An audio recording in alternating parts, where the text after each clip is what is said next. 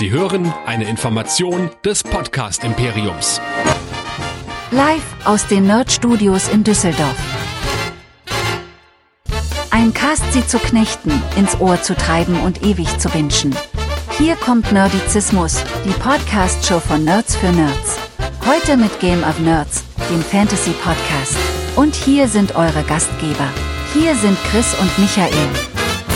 Herzlich willkommen bei Game of Nerds, dem Fantasy Podcast hier bei nerdizismus.de, in dem wir regelmäßig über Rings of Power und House of the Dragon sprechen, analysieren, Theorien spinnen und das Ganze mache ich nicht alleine. Mein Name ist Chris und mit mir dabei heute wieder ein Silmarillion, das nie aufhört zu plappern, dass man im Radio richtig stoppen muss, damit es die Sendezeit vom WDR Cosmo nicht sprengt. Der Michael, hallo.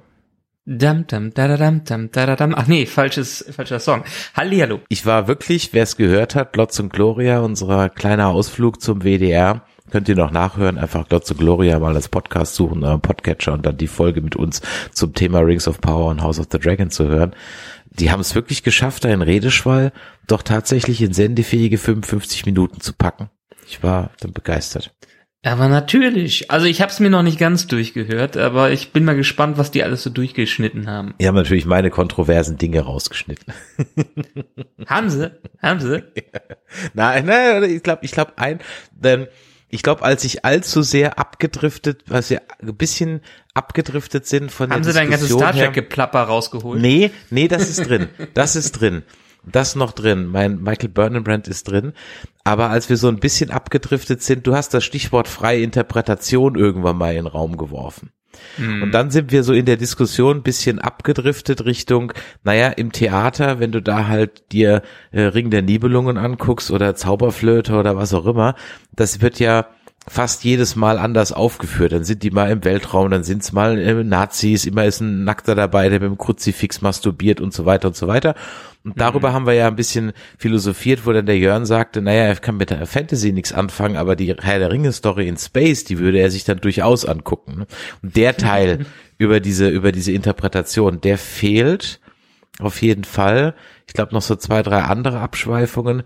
Aber sie haben da einen O-Ton-Nazi drin gelassen, da war ich ganz überrascht. Ich dachte, der wird rausgenommen. Das ist so ein Ausspruch, den man, wenn man den gerade ausspricht, drüber nachdenkt, hm, kann ich das jetzt im öffentlich-rechtlichen so benutzen? Ja, also in meinem Wortschatz bin ich auch Garten-Nazi. Also ich habe ja jetzt keinen Garten mehr, ich habe jetzt eine große Terrasse. Aber als ich noch äh, einen Garten hatte, war ich auch so ein kleiner Garten-Nazi, definitiv. Ja. Wir müssen hier ja keinem Rechenschaft schuldig sein. Ne? Ja, ja. Bei uns. So, für den Fall, dass neue Hörer noch dabei geblieben sind, Michael, was könnten Sie denn jetzt, wo Rings of Power vorbei ist, noch bei uns hören? Wir haben ja auch eine kleine Show wieder nächste Woche, nach langer, langer Zeit. Ja, meine Güte, da sind wir mal wieder live unterwegs. Das könnt ihr alles auf YouTube verfolgen, wenn ihr danach Nerdizismus sucht. Aber am besten seid ihr bedient, wenn ihr einfach nerdizismus.de eingibt. Denn das ist unsere schöne kleine Webseite, wo ihr alle Sachen aus den letzten acht Jahren von uns mitbekommt. Artikel, Videos, Podcasts und, und, und, und, und ganz wichtig, die Feedback-Optionen. Denn schreibt uns gerne an die info at nerdizismus.de, damit wir alles, was ihr hier uns schreibt, wir auch schön wieder von uns feedbacken können. Oder per WhatsApp an die 01525 964 7709. Gerne auch mit einer Sprachnachricht. Die äh, sprechen wir, nein, die spielen wir ab und zu gerne mal vor. Und ich bin ja ganz froh, dass wir mittlerweile Sprachnachrichten bekommen. Da habe ich ja lange rumgebettelt und das haben wir selten bekommen. Aber mittlerweile wird es eigentlich immer öfter. Manchmal die üblichen Verdächtigen. Aber ich schweife ab, ich schweife ab. Ihr könnt abschweifen auf Discord, nerdizismus.de slash Discord und könnt in aller Länge mit uns über viele, viele Sachen diskutieren. Und am 26.10., am Mittwochabend, da werden wir dann auch endlich mal wieder, du hast es gerade eben schon erwähnt, live gehen. Das könnt ihr euch anschauen auf YouTube, wenn ihr dann nach Nerdizismus sucht oder ihr guckt auf Twitch nach Nerdizismus. Auf diesen beiden Kanälen werden wir das live streamen. Da wird es dann eine, ja ich sag mal, die große Abschluss-Battle geben. Rings of Power versus House of the Dragon. Da sind ja auch dann die letzten zwei Folgen House of the Dragon gelaufen. Das heißt, dann könnt ihr da unser Fazit zum Finale hören und natürlich nochmal eine Gegenüberstellung von beiden Seiten. Und dann habt ihr auch die Möglichkeit, mit uns direkt zu sprechen, denn wenn ihr auf unseren Discord geht, wie der Michael gerade gesagt hat, nerdizismus.de slash Discord, da werden wir einen Kanal öffnen, sodass ihr live mit uns in der Sendung quatschen könnt, also sozusagen wie Domian für Nerds, ja. Also macht schon mal eure Mikros sauber und äh, meldet euch bei unserem Discord an. Ihr müsst nämlich ein paar Minuten auf diesem Server sein, damit ihr dann am Ende mit uns auch quatschen könnt. Aber das äh, ist eigentlich kein Problem. Da gibt's auch eine kleine Anleitung auf unserem Discord-Server, wie das Ganze funktioniert. Und dann würden wir uns wirklich freuen, mit euch am 26.10. ab ungefähr 20.15 Uhr, so um den Dreh geht's los, mit euch natürlich in den Dialog zu treten. Und dann könnt ihr uns alle Fragen stellen. Ihr könnt mit uns diskutieren, wo wir richtig gelegen sind, wo wir falsch gelegen sind, was wir vergessen vergessen haben, was wir völlig ähm, missachtet haben und so weiter und so weiter. Ihr könnt uns kritisieren, ihr könnt uns loben, also ihr könnt auf jeden Fall mit uns sprechen. Da haben wir richtig Bock drauf, haben wir schon lange nicht mehr gemacht, haben wir für Star Trek öfter mal gemacht, aber jetzt machen wir es eben auch hier im Game of Nerds Universum. Das muss auf jeden Fall sein. Ich freue mich drauf. Ich habe ja meinen Hintergrund hier in der neuen Wohnung noch gar nicht zeigen können im Livestream. Stimmt, genau. Jetzt hast du ja so einen schönen Streaming-Hintergrund, da sollten wir den auch. Also von daher guckt auf jeden Fall vorbei. Ihr habt den Michael erhört, wenn es um Sprachnachrichten ging. Jetzt erhört ihn doch mal, er möchte gerne seine Hintergrundwand zeigen. Feedback haben wir dann in der Tat auch gekriegt und äh, Star Trek ist auch ein gutes Stichwort. Da können wir gleich mal anfangen mit der Mail vom Rico. Hallo Nerdizisten. Ich bin seit Star Trek PK ein treuer und begeisterter Hörer eures Podcasts. In, insbesondere eure Meinung zum New Track spiegelt meine persönliche Meinung sehr gut wider, was ihr sehr unterhaltsam aufbereitet. Vielen lieben Dank. Bei den letzten beiden Folgen zu Ringe der Macht bin ich allerdings das erste Mal komplett anderer Meinung. Okay. Ich bin ein großer Fan der Herr der Ringe Filme, aber bisher nie in die Bücher und das Tolkien-Werk drumherum hereingekommen. Ich bin besonders froh über eure Hintergrundinfos in den Podcast-Folgen und daher bin ich natürlich gespannt auf die neue Serie. Anfangs war ich auch eher nur interessiert und man kennt und man erkennt wirklich viele typische Klischee-Elemente aus Fantasy und Co. Aber die sechste Folge hat mich komplett baff zurückgelassen. Die von euch angesprochenen Plot- und Logiklöcher kann ich nachvollziehen, aber die haben mir beim Schauen nichts ausgemacht. Da hat mich die Story jetzt doch gefangen genommen. Ich schaue jetzt gespannt auf das Finale und die weitere Entwicklung der Serie. Ich freue mich noch auf viele weitere Folgen von euch aus dem Nerdizismus-Universum. Viele Grüße, Rico. Ja, Rico, vielen lieben Dank und natürlich darfst du fasziniert von Plot und allem sein. Also nur weil wir manchmal den Finger in die Wunde legen, heißt es ja nicht, dass ihr die Show nicht genießen dürft. Ihr dürft uns auch völlig anderer Meinung sein und uns auch total kacke finden. Das spricht überhaupt nichts gegen. Finde ich auch gut. Ich meine, ich rede regelmäßig mit unseren Azubis oder mit unseren jüngeren Mitarbeitern bei mir in der Firma über das Thema Herr der Ringe und die Hobbit. Und die finden die Hobbit-Filme deutlich besser als die Herr der Ringe-Filme. Also das ist ja schon mal ein kompletter Gegensatz zu dem, was wir hier haben. Aber gut, wer sich reingezogen fühlt, deshalb gibt's ja auch Asylum und Co., weil manche Leute sich sowas dann gerne anschauen. Ne? oh, okay. Ui, ui, ui. Jetzt, jetzt, jetzt kriegst du bestimmt mehr. Asylum. Nein, nein, nicht, nicht bös gemeint. Jeder soll, wenn, wenn es gefällt, dann, ich meine, hat der, hat Amazon ja, hat Jeff Bezos ja genau richtig gehandelt. Und ehrlich gesagt, ich habe es ja auch schon mal gesagt, es gibt, gab ein paar andere Pitches für Serien, für die Herr der Ringe Serie. Äh, ich glaube, Netflix und irgendwer anders hat mindestens da noch mitgemacht und haben ihre eigenen Pitches für Herr der Ringe Serien vorgestellt. Da war unter anderem eine neue Interpretation der ganzen Fil der ur ursprünglichen Filme dabei. Da war eine Serie, ich glaube für Aragorn, für Gandalf und für Gollum dabei. Und ehrlich gesagt, ich bin super froh, dass wir wenigstens hier gelandet sind und was für diesen Kontext Neues auf der Leinwand präsentiert bekommen und nicht das alte Zeug nochmal neu durchkauen, wie es gerade ähnlich im Star Trek Universum gemacht wird. Aber wird nicht, es werden doch neue Serien kommen. Ja, ja, es werden neue Serien kommen. Und, und sogar ein Film auch und die Rohidrim, Ra, Ra, Ra, Ra, Rumidrim um den Nikolaus. Ja, aber für diese Streaming-Rechte, soweit ich das verstanden hat, hat Amazon gewonnen, was das angeht. Also es gab mehrere Pitches und Amazon hat diesen Pitch gewonnen.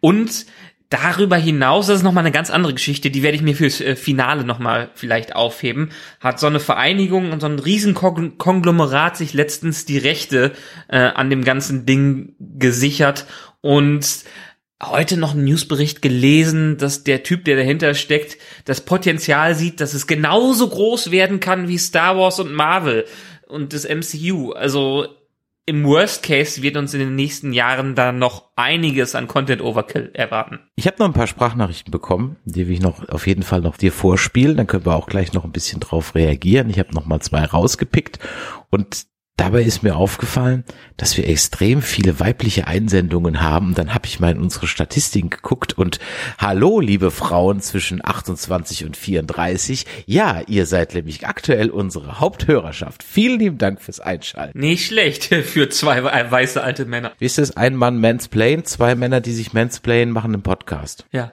ja, wie immer, ne? Nur, nur wir immer. haben den Vorteil, dass wir schon seit acht Jahren dabei sind und nicht erst dem Trend gefolgt sind. Ganz genau. So, da haben wir hier noch eine Nachricht von der Annika. Hallo, ihr lieben Nerdizisten. Ähm, ja, ihr habt darum gebeten, dass die sich melden, die sowohl House of the Dragon gucken und Rings of Power, wo bei mir zweites äh, physische Schmerzen bereitet seit dem ersten Trailer. Aber das ist eine andere Geschichte. Ähm, hier bin ich. ich bin äh, Annika und äh, Tolkien-Nerd, seit meine Mutter mir den Hobbit vorgelesen hat, als ich klein war. Ähm, und trotzdem dem Game of Thrones-Universum absolut verfallen. Und ähm, ja, kurzes Feedback. Wie gesagt, Rings of Power tut mir einfach weh aufgrund der vielen Dinge, die wirklich einfach katastrophal erzählt werden, die durcheinander geworfen werden, die einfach absolut merkwürdig sind. Einfach an Galadriel, das Allerschlimmste. Also ich komme mit ihrer ganzen Erzählweise und der Darstellung ihres Charakters überhaupt nicht zurecht. Ähm, jetzt haben wir ja auch noch in der letzten Episode erfahren, dass sie schon längst verheiratet ist, dass die beiden sich ja schon voneinander getrennt haben. Sie denkt, er wäre tot, aber alle, die im Herr der Ringe ein bisschen aufgepasst haben, wissen, dass das nicht der Fall ist. Man muss dafür die Bücher nicht kennen. Ähm, ich hoffe, das ist bei den Producern auch so, aber mittlerweile würde es mich nicht mehr wundern, wenn es nicht so ist. Ähm, ich bekäme vollkommen mit Galadriel klar, wenn sie einfach ein anderer Charakter wäre wir haben ja auch ein paar Charaktere erfunden. Also ich käme vollkommen mit so einem Tomboy-Charakter klar, der nicht Galadriel wäre. Aber äh, ja, ist eine andere Geschichte. Ich bin gespannt, was da jetzt noch in der letzten Episode passiert. Ich finde es furchtbar, dass wir den Villain immer noch nicht gesehen haben, offiziell. Ich raste aus, wenn es nicht Heilbrand ist. Weil dann, also ich weiß nicht, ob ich dann die, die nächste Staffel noch gucken kann, weil das erzählerisch einfach unfassbar peinlich und schlecht wäre. Ja, soweit jetzt erstmal die Hörerin Annika, die es jetzt nicht so dolle findet. Und mhm. treue Hörerin Judith hat natürlich auch noch was zu den aktuellen Folgen zum Finale und das wollen wir auch eben noch schnell hören. Und noch äh, ein kurzes, ich versuche es zumindest, Feedback zu dem Finale von The Rings of Power. Da muss ich auch sagen, es hat abgenommen. Erst zieht sich Numenor so ewig lang raus und dann gefühlt äh, reiten die in einer halben Stunde zu dem Dorf.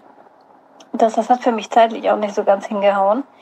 Dann pyroklastische Ströme werden bis zu 800 Grad heiß.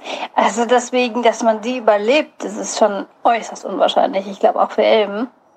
Was ich auch ein bisschen komisch fand, war der Balrog, wo ich mir denke, passt das zeitlich?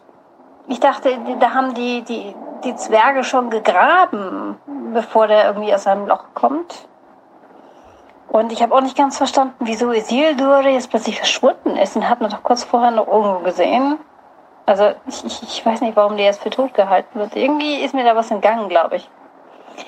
Ähm, dass Hellbrand jetzt aber Sauron ist, das, das, das fand ich gut. Also wie das Ganze rausgekommen ist. Vor allem über Celebrimborde, wo man ja schon bei ihm man spürt ja immer die Leidenschaft fürs Schaffen, fürs künstlerische Schaffen. Und dann plötzlich dieses, gar nicht so subtile. Ähm, wir schaffen etwas mit dominierendem Charakter, wo ich gut fand, dass Galadriel da auch gleich aufmerksam wird und, und ähm, ich fand aber das Einzige, was noch gefehlt hat bei Celebrimbor, war ein dämonisches Glühen in den Augen, um das noch deutlicher zu machen. Also es ist, ja, es hätte ruhig etwas subtiler sein können, aber ja, man hat's mitbekommen. Das Gespräch zwischen Galadriel und Sauron fand ich aber im Anschluss ziemlich gut, auch mit diesen Schatten. diese Schattendarstellung und dass sie im Grunde, ja, da ist ja dieses Zitat, was ja schon im, im ersten Teil von Herr der Ringe dann kommt, dass sie halt die dunkle Tyrannin dann wäre. Und ganz zum Schluss Meteor Man gleich Gandalf. Ja, ist jetzt sonnenklar. Mir ist, glaube ich, besser gefallen, wenn, wenn sie tatsächlich daraus einen, einen blauen Zauberer gemacht, nicht Gandalf. Ich denke, wenn sie jetzt versuchen, Gandalfs Geschichte zu erzählen, da gibt es einfach viel, was daneben gehen kann. Das ist ein großes Risiko, kann sich aber auszahlen. Ich fand es jetzt zumindest ganz gelungen. Der Schauspieler hat auch Ian McKellens Gandalf, finde ich, ganz gut gechannelt. Das habe ich ihm jetzt abgenommen. Und die nächste, die nächste Staffel kann kommen, würde ich sagen. So, eure, dann eure Premiere auf YouTube ist schon fest bei mir in den Kalender geschrieben. Ich bin schon gespannt, was eure Meinung zu den Finale jeweils ist. Bis dann, eine gute Woche. Ja, vielen lieben Dank, liebe Judith. Da hat sie jetzt ja eine Menge Fässer aufgemacht und so ziemlich jedes Thema gestreift, über das wir heute auf jeden Fall noch sprechen werden. Und natürlich am Ende, seid wie Judith, schaut am Mittwoch vorbei. So, Michael, dann lass uns mal einsteigen. Zwei Meinungen. Ja, eine, die es zumindest äh, ganz gut verkraftet hat. Jemand, der ähnlich reagiert, wie wenn ich Star Trek Discovery gucke. Was sagst du zum Finale? Naja, wir haben ja zwei Folgen, die hier da sind. Ich kann der einen Hörerin in vielen, an vielen Stellen zustimmen. Also hier wird Tolkiens Historie sehr durcheinander geworfen. Um nicht zu sagen strapaziert, oder? Strapaziert, ja. Also so ein bisschen, es ist ja immer diese Lore-Geschichte, immer diese Kennen, was ist jetzt Kennen, was ist nicht Kennen. Und hier ist jetzt auch wieder, wie ich es zuletzt gesagt habe, wir haben eine Interpretation des Ganzen und der, bei der Interpretation müssen wir mit gewissen Abänderungen leben und vor allen Dingen ist ja auch immer wieder diese rechte Geschichte, da sie nicht alles nutzen dürfen, dass sie einfach interpretieren müssen. Ähm, ein paar Elemente, ja, die sind interessant. Bei Celeborn würde ich jetzt widersprechen. Ja, in den Büchern ist Galadriel natürlich ganz woanders und in den Büchern ist sie mit Celeborn zusammen und ich weiß nicht, ob sie jetzt da zu der Zeit gerade in Eregion sind oder schon Luthien äh, ähm, in Lothlorien da unterwegs sind, da bin ich mir nicht ganz sicher. Ich find's als jemand, der es wirklich als Interpretation sieht, einen ganz interessanten Aspekt, weil die hier jetzt noch eine Mystery Box aufbauen mit das, dem, was mit Celeborn passiert ist. Weil, stimmt, die müssten eigentlich zusammen sein und es war ganz interessant, dass die das an diesem Punkt der Serie noch rausgebracht haben. Also, vielleicht ersetzen ja Celeborn noch mit einem anderen Charakter oder einen anderen Charakter durch Celeborn. Genau. Aber bevor ich zu sehr ins Detail gehe, meine Gefühle zu den zwei letzten Episoden. Licht und Schatten, wie es bei den zwei Hörerinnen äh, war. Schatten, weil ich die Episode 7 jetzt gerade nicht gut fand, genau diese ganzen Aspekte mit, es ging alles plötzlich viel zu schnell. Die haben sich ganz viel Zeit genommen vorher und dann plötzlich sind sie innerhalb von ein paar Sekunden da und von ein paar Sekunden da, sind sie plötzlich wieder zurück in Numenor, äh, haben plötzlich Entscheidungen getroffen, die auch hätten viel früher tre äh, treffen können. Plötzlich werden die Ringe geschmiedet in einer Episode, wo sie sich auch hätten Zeit lassen können. Das hat man, das Pacing hat überhaupt nicht gestimmt, meiner Meinung nach trotzdem, das Finale fand ich an vielen Stellen trotzdem gelungen, weil einfach Dinge wieder auf der Leinwand passiert sind, die man als Fan schon sehr, sehr lange hat sehen wollen, dass Dinge eingestreut worden sind, in dem Moment man gesagt hat, ja, ich hab's dir gesagt, ich hab's dir seit der ersten Szene von Halbrand gesagt, dass es so ist, äh, also dass so ein bisschen, ja, Satisfaction dabei war, dass man jetzt diese Auflösung gewählt hat und eine Sache, bevor wir gleich komplett dann ins Detail reingehen. Ja, es wurden Dinge gesagt, die Gandalf genauso sagt an bestimmten Stellen im Herr der Ringe. Es wurde aber nicht ausgesprochen, dass er Gandalf ist. Also die möglich es gibt zumindestens noch eine kleine Möglichkeit, dass es sich hier um einen blauen Zauberer handelt und nicht um Gandalf, was aber schon sehr verwirrend wäre, wär, wenn es nicht machen würden. Also dementsprechend viel durcheinander geworfen, Licht und Schatten. Es wird interessant, wenn wir nächste Woche drüber reden, über House of the Dragon und diese Serie im Vergleich. Wäre die alleine gelaufen, wäre ich mittelmäßig zufrieden und würde sagen, okay, wir haben die Geschichte, jetzt haben wir Potenzial, jetzt sind so langsam die Schachfiguren platziert und in Staffel 2 können wir richtig anfangen. Im direkten Vergleich der zwei Fantasy-Giganten sage ich nächste Woche noch mehr. Okay, alles klar. Ja, ich habe gerade ein bisschen gezuckt, als du gesagt hast, ach, das ist so schön zu sehen, was man da so auf der Leinwand sieht. Ähm, ich tue mir den Kram auf der Leinwand gar nicht mehr an. Ich gucke das echt nur auf dem Fernsehen. ähm, ja, gut. Metaphorisch gesehen, die Leinwand. Ja, ja, ich, schon klar, man könnte es ja, es gibt ja auch durchaus. Du hast ja eine Leinwand, ich habe keine Leinwand. Ich könnte auch den Beamer anschmeißen. Ja. Aber da sind halt wirklich auch Dinge, wo ich sagen muss, das ist halt auch einfach, da sieht es auch einfach leider nicht gut aus. Das muss man einfach sagen. Und ich habe mir das jetzt wirklich acht Folgen lang angeschaut. Und ich kann über diesen, der Jörn in Glotz und Gloria kam ja auch mit diesem Look nicht zurecht. Hm. Also habe ich mich mal ein bisschen mit dem Look beschäftigt. Hab noch mal ein paar Szenen angeguckt. Du erinnerst dich an diese eine äh, Szene ganz erst der ersten äh, Folge, wo Galadriel am Eis hängt. Und mhm. das Ganze wie von uns auch so betitelt wurde, als hätte es irgendwie so ein Render Blizzard World of Warcraft. Blizzard Intro, äh, genau. Äh, Blizzard Intro Charakter, genau. Und da habe ich mal ein bisschen hin und her geschaut, mir noch mal ein paar Szenen angeguckt und hängen geblieben bin ich dann bei Folge 7, als schon wieder eine Zeitlupe von Galadriel auf dem Pferd war. Und da ist es bei mir so gef gefallen. Hier sind nämlich ein, ein, ein, ein Problem, weshalb du auf einer unterschwelligen Ebene mit dieser Sen Serie nicht bonden kannst oder die Serie es dir schwer macht zu bonden, ist, ganz ehrlich, ist die Kamera.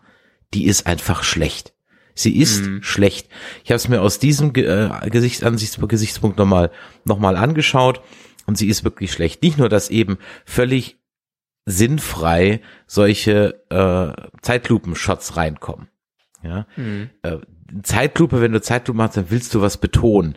Entweder will ich hier betonen, dass sie besonders gerne reitet, dann wäre das aber nice, wenn sie vorher mal irgendwie eine besondere Beziehung zu ihrem Pferd aufgebaut hätte oder sonst irgendwas. Aber wir sind hier in einer Szene, wo eigentlich Eile geboten ist. Der Halbrand ist halb verreckt, dass der sechs Tage so einen Ritt durchhält, okay, geschenkt wahrscheinlich, weil er halt der Evil Sauron ist, okay. Aber hier ist eigentlich Eile geboten, hier muss es schnell gehen und da wird mir eine Zeitlupe gezeigt. Und dazu mhm. auch noch eine, die mal wieder so ein Parfum-Style hat, wo es eigentlich, weißt du, es ist ja nicht so, dass sie jetzt verliebt am Strand lang reitet und ich das irgendwie zelebrieren will oder so, ja.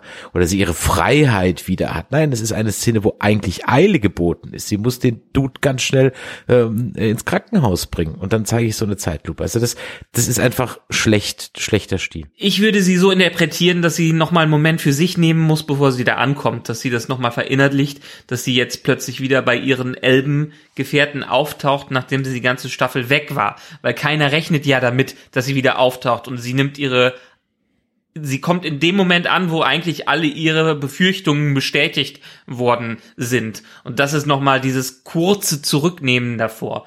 Filmisch bin ich bei dir. Ich bin auch kein Fan von diesen ganzen Zeitlupen und auch den Einstellungen, die die da gewählt haben, wie Halbrand da hinten auf dem Pferd in dieser Szene da ja. rumhuppelt, das sieht einfach alles nicht schön aus. Ich verstehe den Zweck dieser Zeitlupe, aber sie ist vielleicht visuell nicht unbedingt gut dargestellt, was das angeht. Also ja und aber auch wenn ich wenn ich das darstellen will, mache ich einen inneren Monolog, dann lasse ich sie noch mal im Morgengrauen durch den Wald laufen, in alleine Gedanken versunken.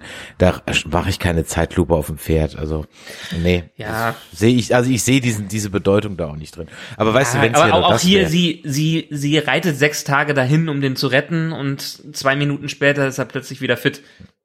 Ja, ja, das, das, das, das auch noch abgesehen davon. Aber ja. es ist ja nicht nur das. Ähm, die Beleuchtung ist auch leider, muss man ganz ehrlich sagen, und gerade im Vergleich zu House of the Dragon wirklich amateurhaft.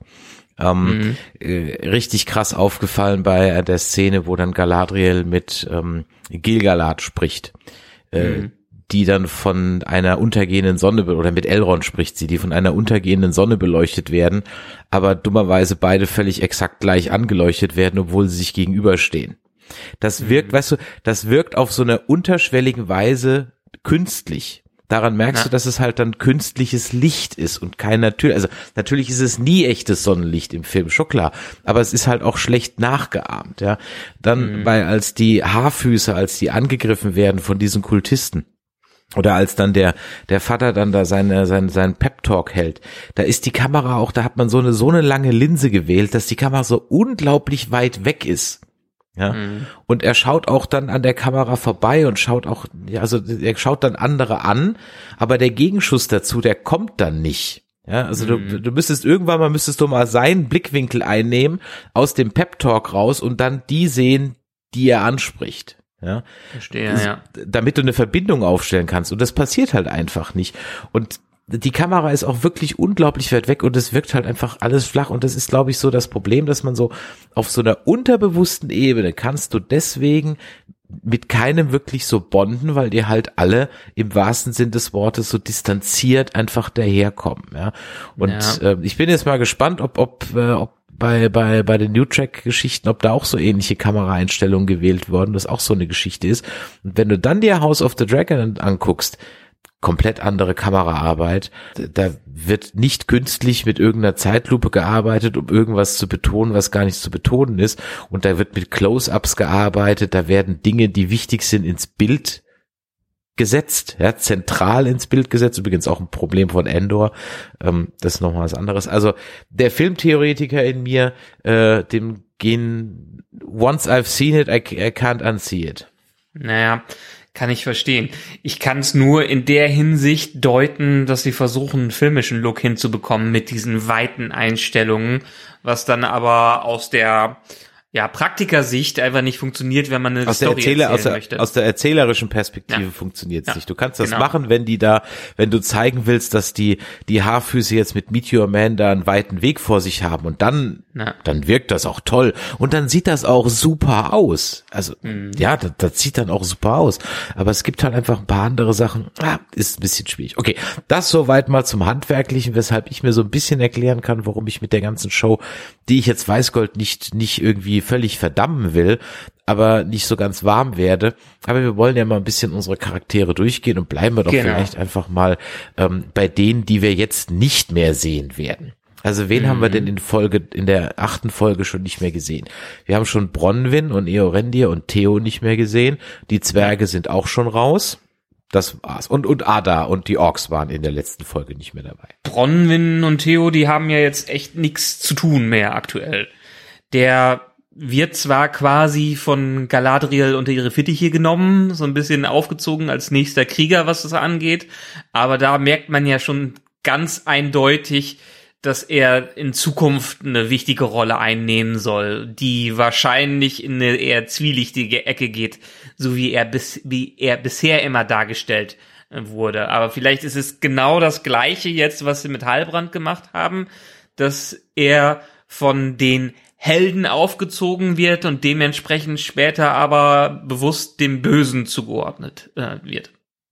Hm, Ich glaube ja immer noch, dass er irgendwann spitze Ohren unter seinem Haarschopf hervorkommen. Da Haben wir immer noch nicht wir- gesehen, ne? Haben wir immer noch nicht gesehen, ganz genau. Äh, die Bronwyn geht dann mit ihm nach Pelagir, Pelegir oder sowas? Muss man das Mhm. was sagen? Ja. Was, was, was ist das? Ein, ein Ort, eine Hafenstadt, so viel habe ich mitbekommen. Ja, das ist ein recht wichtiger Hafen, der vor allem Dingen im zweiten Zeitalter von den Numenorern benutzt wird und auch später in den Büchern ziemlich umkämpft ist. Der mal in die Hände von Sauron gelangt, mal wieder in die Hände der Numenorer und dementsprechend ein recht wichtiger Knotenpunkt ist, wo erstens Handel stattfindet und andererseits an die Küsten von Mittelerde angelegt werden kann. Okay. Dann, wen sehen wir auch nicht mehr in der Folge 8, ist Ada und seine Orks. Ja. Nachdem, und da kam ich mir ehrlich gesagt ein bisschen, also ich stelle mal die These in den Raum, die Macher der Show halten ihre Zuschauer für völlig bescheuert und dumm. Und zwar so dumm, dass man Mordor einblenden muss, damit's auch der letzte Vollhonk gerafft hat. Hast du das auch so empfunden? Auch hier denke ich wieder, dass der, der, die, dass die versucht haben, damit die Atmosphäre zu stützen, wie sich jetzt die Südlande einerseits in Mordor wandeln und andererseits, dass sie wirklich den letzten noch abholen, dass er kapiert, dass es Mordor ist und äh, aber ich glaube, es ist eher ein atmosphärisches Ding, dass das so eingesetzt wird. Ja, ist auch wieder hier typisch die Faust aufs Auge. Das hätte es jetzt nicht gebraucht. Man hätte vielleicht einfach nur Mordor einblenden sollen, wenn man das unbedingt hätte einblenden wollen. Aber nun gut, zumindestens fand ich den Shot ganz nett, den, den, den, den die Einstellung darauf. Ja. Das stimmt allerdings. Wen wir auch nicht mehr sehen, ist der Ballrock, den wir in Folge 7 am Ende sehen. Und da hat ja jetzt unsere Hörerin Judith ja auch schon gesagt, das ist ja dann, und da habe ich jetzt wirklich ganz verschiedene also die, das Internet ist sich nicht einig, welcher Ballrock das jetzt ist. Ist das jetzt Durin Spain, also der Ballrock, den wir kennen aus ähm, dem ersten Teil Die Gefährten, oder ist das jetzt Just Another Ballrock? Nein. Klär uns das auf. Ist, das muss Durin Spain sein. Er ist unten in Moria. Ist unten in Moria und wird aufgeweckt durch das ganze Ding. Zeitlich gesehen ist Kasadum wird eigentlich noch das ganze zweite Zeitalter bearbeitet. Die Minenarbeiten, die Grabungsarbeiten, die fangen jetzt erst so richtig an und sie graben ganz, ganz, ganz viel Mithril aus, bis irgendwann die Adern erschöpft sind, so Anfang des dritten Zeitalters. Und dann die Zwerge aufgrund dessen, dass sie aber weiterhin noch Mithril finden wollen, tiefer und tiefer graben und dabei den Ballrock aufwecken und der dann zum Fall von Casadum Moria führt. Also, ich meine, da man diese Staffel ja scheinbar Gandalf einführt und das sowieso alles sehr komprimiert, was das angeht und wichtige Ereignisse komplett umschreibt, zumindestens könnte ich mir vorstellen, dass der Fall von Casadum irgendwann in dieser Serie noch eine Rolle spielen wird. Wahrscheinlich nicht in Staffel 2, wahrscheinlich nicht in Staffel 3 oder vielleicht zum Ende hin von Staffel 3. Dafür, das wäre wirklich allzu schade, wenn sie Moria nicht noch weiter ausbauen würden. Aber man hat zumindestens die Gefahr angeteased und hat ein kleines Memberberry reingeworfen. Ah ja, kenne ich aus dem Film. Ist denn dann Meinst du, der Elb, den wir sehen bei der Entstehung im, des Mithril im Kampf gegen den Balrog, meinst du, den werden wir noch mal kennenlernen? Ja, auch da gehen ja die Gerüchte rum, es könnte dann doch der allseits beliebte Glorfindel sein, der irgendwie nicht vorkommt oder vielleicht doch Celeborn? Ähm, ja, das ist die Frage, wer, äh, wer das sein kann.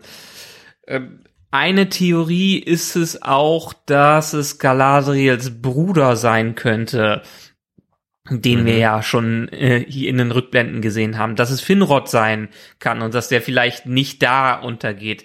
Könnte Celeborn sein, könnte jemand anders sein.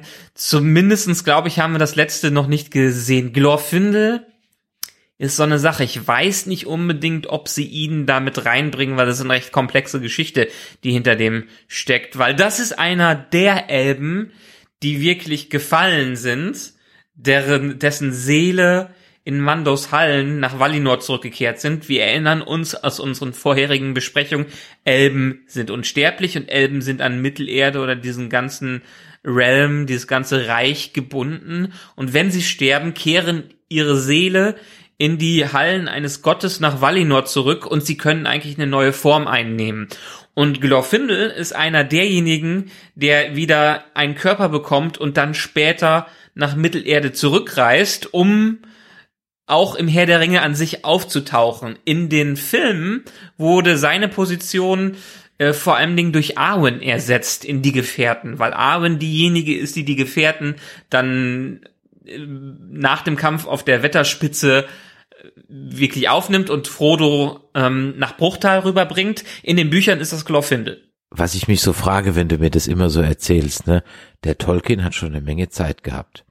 Viel zu tun du, hat er nicht Du gehabt. musst bedenken, du musst bedenken, der Kerl hat mit vier Jahren gelesen und geschrieben. Mit vier Jahren konnte der lesen und schreiben. der hat sich so dermaßen für heute noch Literat- nicht. Was? Das kann ich heute noch nicht, genau. Das kann ich, das kann ich heute noch nicht. Der hat sich enorm damit beschäftigt. Als er angefangen hat, über ein Hobbit zu schreiben, hat er schon die ganzen Geschichten rund um Elben zumindestens teilweise im Kopf. Der hat 40, 50 Jahre an dem Ding geschrieben und immer wieder neu geschrieben und sich immer wieder korrigiert und immer wieder Aspekte in dieser Welt äh, en entdeckt und nicht umsonst ist der das Template für alles, die Vorlage für alles, was man in den Jahrzehnten danach an Fantasy in irgendeiner Weise mitbekommen hat. So tief, wie der seine Geschichte erzählt hat, da kommt nicht mehr ansatzweise so ein George R. Martin dran, der ja auch selber sehr viel ähm, äh, sehr viele Hommagen an Tolkien bei sich in die Bücher reingeschrieben hat und in viele Szenen rein. Also diese, diese Welt, die umfasst nicht umsonst so viel, dass es Studiengänge darum geht, dass sich Wissenschaftler lange damit beschäftigen, äh, Sprachentheoretiker lange damit beschäftigen. Ähm, das ist ein unglaubliches Ding und ich kann nur jedem empfehlen, der zumindestens Interesse dafür bekommen hat durch die Serie oder durch die Filme, lest euch mal ein bisschen in die Bücher ein.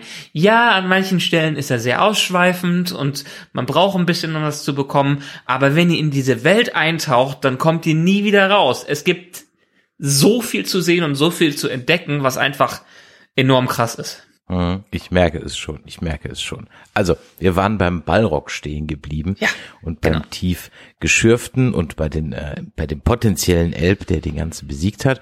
Und wen wir auch nicht mehr sehen, und das war ja die Eingangsfrage, sind jetzt ja die Zwerge Durin Junior gegen Durin Senior. Ähm, da hat sich jetzt ja der Junior sozusagen, naja, er zettelt so eine kleine Palastrevolte an, zusammen mit seiner Frau. Ja. Naja, er ist der Nachfolger, was es angeht.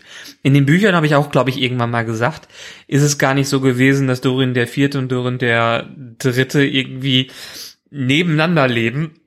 Es ist so, dass die ein paar Generationen unter äh, ein paar Generationen zwischen sich haben und man sagt, dass immer mal wieder Durin neu geboren wird und dementsprechend wird derjenige dann wieder Durin genannt. Hier haben sie es wie immer komprimiert und ich glaube, der Fall von Khazad-dûm ist so um Durin den Sechsten auch erst theoretisch Durin den Fünften oder Durin den Sechsten. Ich meine, es bringt hier natürlich ein Drama dazu, eine Ebene, dass wir ein bisschen was bei den Zwergen zu erzählen haben. Und diese Revolte kann sich jetzt in Teil zwei, in Staffel zwei auch so ein bisschen aufbauen. Und ja, wir haben hier auch viele Aspekte drin, äh, dass die Zwerge, dass der Durin der Dritte daran zweifelt, dass er eigentlich ähm, ja Reason zeigen will, dass er eigentlich ach, dieses immer dieses blöde Vernunft. Englisch, wenn man nicht auf die Wörter kommt, ne? Äh, Vernunft, äh, er möchte vernünftig. Vernunft, genau, sag mir doch gleich Vernunft. Dass er Vernunft zeigt und weiß, dass die nicht zu gierig sein äh, sollten. Aber Durin der Vierte, natürlich getrieben durch die ganze Hintergrundstory von den Elben und durch seinen besten Freund, natürlich in einer ganz anderen Ansicht ist und er sagt, du gehörst zum alten Eisen, lass doch mal die junge Generation übernehmen. Hm. Meinst du denn, dass, oder andersrum, wie, wie tritt denn so ein, ich meine, die Zwerge werden ja recht alt, ne? Da wartet man dann als Sohn schon ganz schön lange drauf, bis so ein alter Sack dann mal das Zeitliche segnet, ne? Ja, theoretisch schon. Theoretisch können die hm, irgendwie mindestens 200 oder 300 Jahre irgendwie in der Richtung werden. Jedenfalls deutlich älter als die Menschen. Gimli war ja auch 90, glaube ich, als er mit den Gefährten losgezogen ist, irgendwie so in der Richtung. Deshalb, ähm, ja, das könnte hier dauern. Da bin ich mal gespannt, wie sie es in den nächsten Staffeln machen, weil dieser ganze Konflikt ist ja sowieso mehrere tausend Jahre eigentlich lang. Und die Numenora haben das Glück, dass sie natürlich auch viel, ein langes Leben geschenkt bekommen haben. Aber das, was wir alles sehen, wird hier extrem komprimiert, was das angeht. Und der ganze Beef entspinnt sich ja darum, dass der Durin Senior das nicht überzeugt werden kann, das Mithril rauszurücken. Mhm. Und wir, obwohl er weiß, dass es eindeutig die Rettung der Elben wäre, durch, symbolisiert durch dieses Blatt. Ja. Und da habe ich mir, äh, habe ich mitbekommen, dass es dann doch ganz schön das Lore sehr frei interpretiert, dass dieses Mithril so eine krasse Heilwirkung hat. am Ende Ja, der ja, McGuffin für alles sozusagen. Ne? Genau. Haben wir, glaube ich, letzte Mal schon drüber gesprochen, dass Mithril komplett eine neue Origin-Story hier bekommen hat. Mithril war eigentlich nur ein einfaches Metall. Ein besonderes Metall, was geformt werden äh, konnte und was besonders starke Eigenschaften hatte. Und hier hat man das natürlich aufgeladen, um wahrscheinlich auch dieser Komprimierung der Zeitlinie ein bisschen, um die etwas zu unterstützen. Um nicht zu sagen, um irgendwie einen Grund dafür zu bringen, dass die Elben Gefahr laufen, dahin zu siechen in Mittelerde. Hm, Ich bin mir immer noch nicht sicher, ob es ein guter Ansatz ist, diesen Weg zu gehen. Ist auch wieder so eine Interpretations... Also ist eigentlich eine Umdeutungsgeschichte. Sie bringen einen neuen Lore dazu, was sie auch an anderen Stellen machen. Finde ich holprig, finde ich als Fan auch nicht besonders toll, aber muss man jetzt als Grund mit leben und führt natürlich zu gewissen Konflikten. Ne? Mhm. Nee, ich sagte ja gerade, es ist eigentlich jetzt der McGuffin, der eigentlich sozusagen überhaupt das Ringeschmieden in Gang bringt. Also Ja, nicht genau. nur, aber auch. Ja, aber Ja. eben auch. Naja. Ja, das ist halt diese die, die, die, die berühmte Stoppuhr, die äh, nicht die berühmte Uhr, die runterzählt, der Counter, der Zähler, um ein bisschen Druck dahinter zu bringen. Bevor wir dann also jetzt zum Elefanten im Raum kommen, wollen wir noch ein paar andere Charaktere abhandeln. Ähm, gehen wir noch eben mal schnell nach Numenor. Äh, Ja. Über Isildur brauchen wir nicht sprechen, den hat das Drehbuch nämlich völlig vergessen. Und der ist einfach nicht mehr aufgetaucht, nachdem er, Nee, wie, jein. wie Judith ja schon angemeldet hat, einen 800 Grad heißen pyroklastischen Sturm überstanden hat, wie übrigens alle anderen auch. Das hat mich, das hat mich auch echt angepisst. Also muss ich ganz ehrlich sagen, so, ah, come on. ja. Ah, come on. Ähm, aber gut, wir hatten beim letzten Folge schon drüber spekuliert, dass es eigentlich so nicht funktioniert, aber okay, whatever. Aber jetzt hast du schon deine Stimme erhoben. Wieso ist Isildur? Ich meine, ich meine, den brauchen wir natürlich noch, aber der fällt, dem fällt was auf den Dates und dann ist er erstmal weg. Alle denken. Genau, dann ist er erstmal weg. Wir wissen natürlich, dass er nicht tot ist. Wir wissen, dass er nicht tot ist. Wir brauchen ihn noch bis zum zu, bis zur letzten Schlacht so ungefähr. Und wir haben ja auch wieder das treue Pferd. Bei Tolkien muss es immer treue Pferde geben, die hinter ihm her sind und ihn retten wird. Ich bin nur gespannt, wie sie seine Story aufteilen wollen. Er muss ja scheinbar irgendwie noch ein bisschen wachsen und dazulernen und das Potenzial haben, eigene Königreiche zu gründen. Ich meine, die Anhänger von den Getreuen, also den Gläubigen, die noch auf Elbenseite sind, die werden zu den Numenorern später, die wirklich das große numenorische Königreich aufbauen. Und Isildur ist einer der großen Könige da, die da mithelfen. Äh, auch hier wieder interessant, wie sie mit der, mit der dieser Zeitkomprimierung äh, fortfahren. Und Isildur ist eigentlich auch ziemlich ein Widersacher von Sauron, was das angeht. Vielleicht haben sie ihn bewusst da gelassen, um ihn als Gefangenen zu halten, der dann am Ende einerseits versucht wird von Halbrand, also Sauron, zu überzeugen, auf seine Seite zu wechseln und dann erst recht zum Elbenfreund wird. Wer, wer weiß, also da die Geschichte ist wirklich komplett offen, weil sie auch wirklich ganz, ganz abweicht von Themen, was etablierter Lore ist. Du bist so, so unglaublich diplomatisch, was das angeht. Ja, aber Man würde ich hab, sich wünschen, ja die Diskussionen im Internet wären alle so. Das ist ja, das ist ja teilweise schon geradezu, also, ja, Du, ja Kriege, die da geführt werden. Ich weiß, aber äh, sehen wir es doch mal so an. Wir haben hier wieder Tolkien nach Jahren und nach vielen Enttäuschungen in dem Hobbit, haben wir auf der Leinwand, äh, auf dem Fernseher. Wir haben es im Bildlichen, wir haben eine schöne Erzählung darum rum, die etwas holprig ist. Aber ja, im besten Falle führt das doch zu, dass neue Generationen mit Tolkien in, äh, in Berührung kommen und in dieses Universum eintauchen äh, können. Im schlechtesten Falle haben wir eine mittelmäßige Serie, die aber zumindest ein paar schöne Bilder zeigt. Ich brauch, da braucht man noch gar nicht so äh, seine Religion irgendwie in die Religionskriege ausbrechen, auch bei allen anderen. Dieses ganze toxische, toxische Gelaber wie meine Kindheit wird zerstört. Nee, du, ihr habt doch noch eure tausenden Seiten, die ihr wieder lesen könnt und dann macht doch irgendwie gerne was Besseres und se- seht das doch nicht.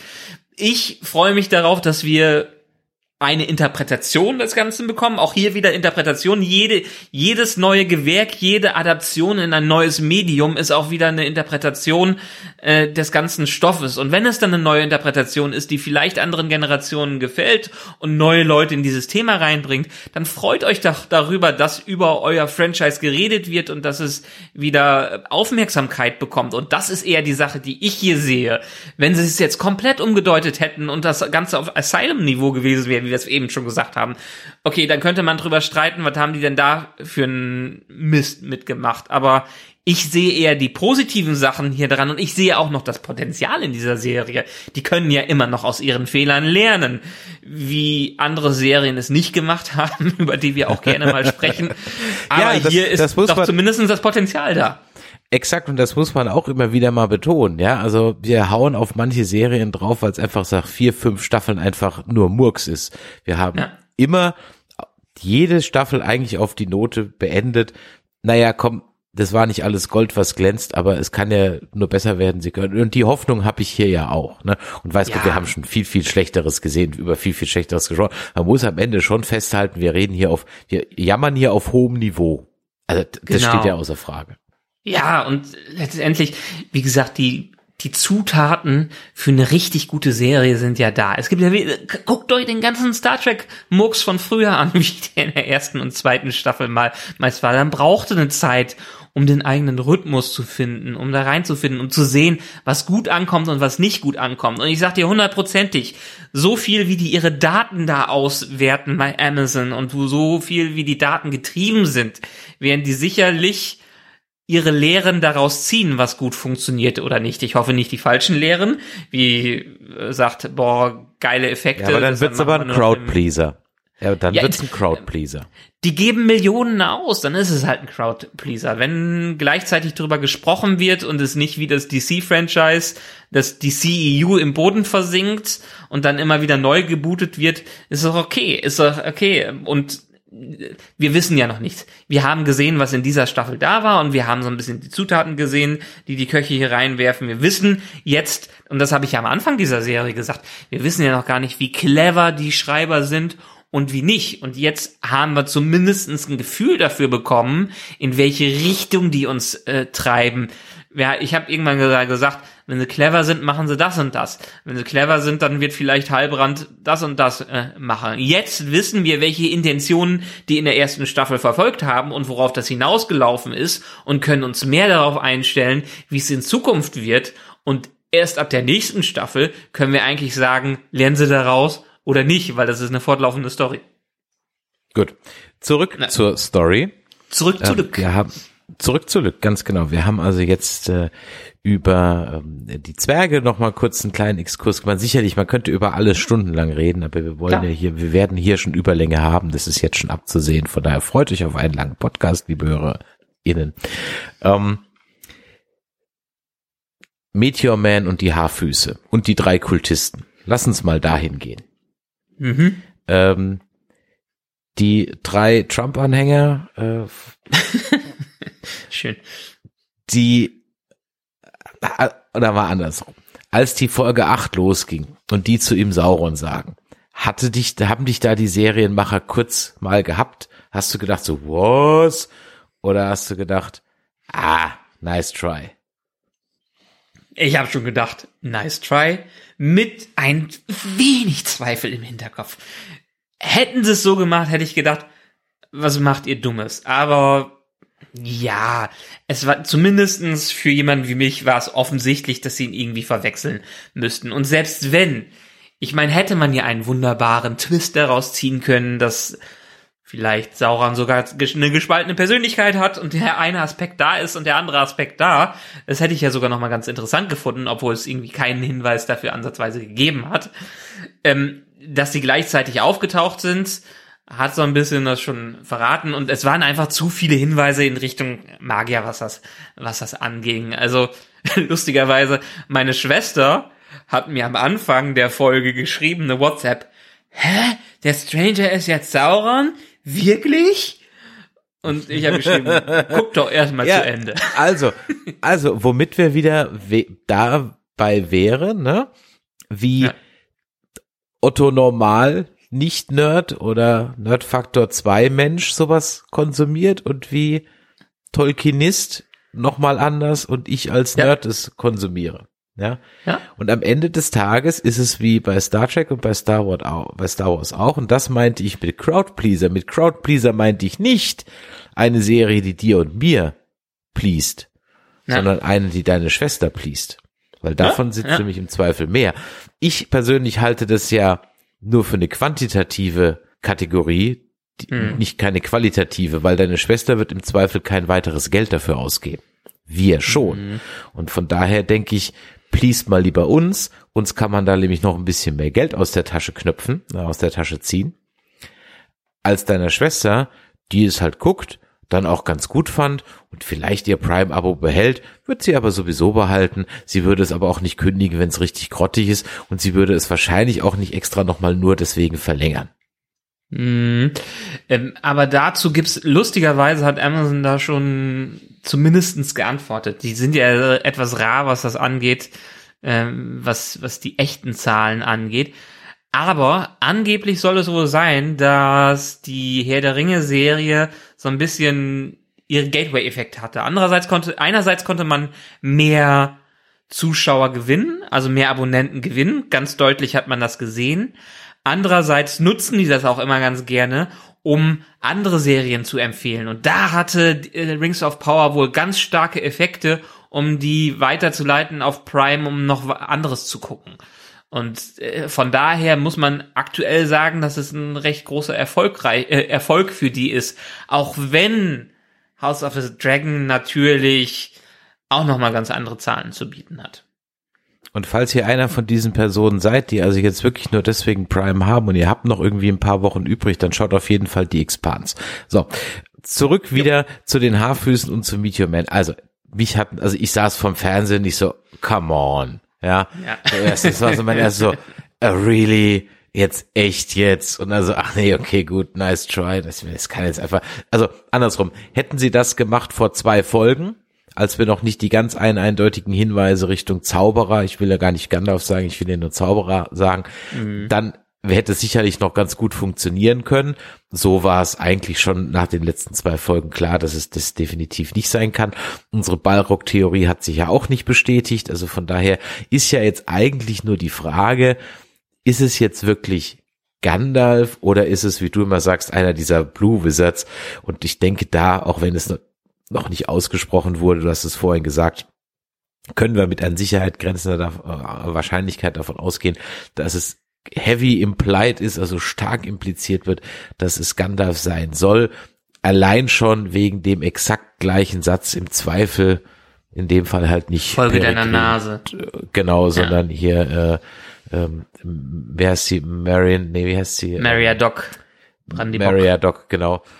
ich denke auch immer an Brandy, Brandy genau. ähm, Nori heißt sie, genau. Im Zweifel Nori, Folge deiner Nase, so. Ja.